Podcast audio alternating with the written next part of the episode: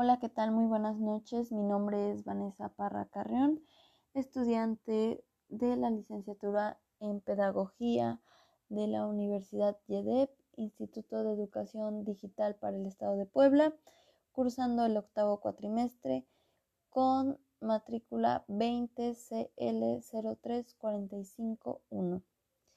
Y bueno, yo vengo a hablarles sobre la educación inclusiva en nuestro país y antes que nada les daré un breve resumen sobre qué es la educación inclusiva. Es una educación que no ve sexo, religión, estatus social, estatus económico, etnias, discapacidades, enfermedades, preferencias sexuales, para poder impartirles clases sin ningún tipo de discriminación. Esta tiene unos principios, los cuales serían la accesibilidad, la inclusión social para niños y un enfoque personal. Bueno, yo les daré 10 propuestas que se pueden aportar a la educación inclusiva en nuestro país. La número uno sería valorar la diversidad de los alumnos. Esta se basa en respetar, valorar y considerar la diversidad de los alumnos como algo valioso, hacerlos sentir que valen, hacerlos sentir importantes 2. Apoyar a todos los alumnos. Adoptar enfoques de enseñanza eficaces a clases heterogéneas basado en el entendimiento de una gama de procesos de aprendizaje y cómo apoyarlos.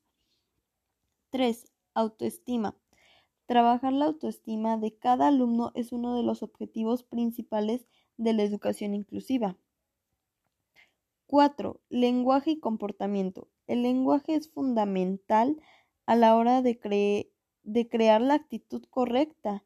Los alumnos escuchan todo lo que les, los adultos les dicen y aprenden de ellos, los imitan. Son su modelo a seguir. 5. Trabajo en equipo.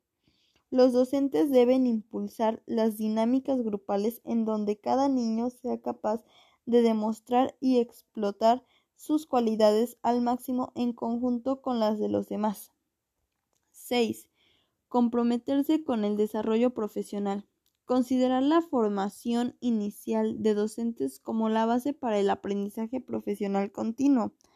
7. Trabajar con otros. Colaborar con otros profesionales de la educación, incluida la colaboración de otros docentes.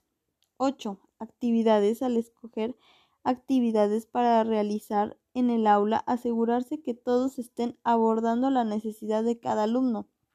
9. Elaborar un plan de acción.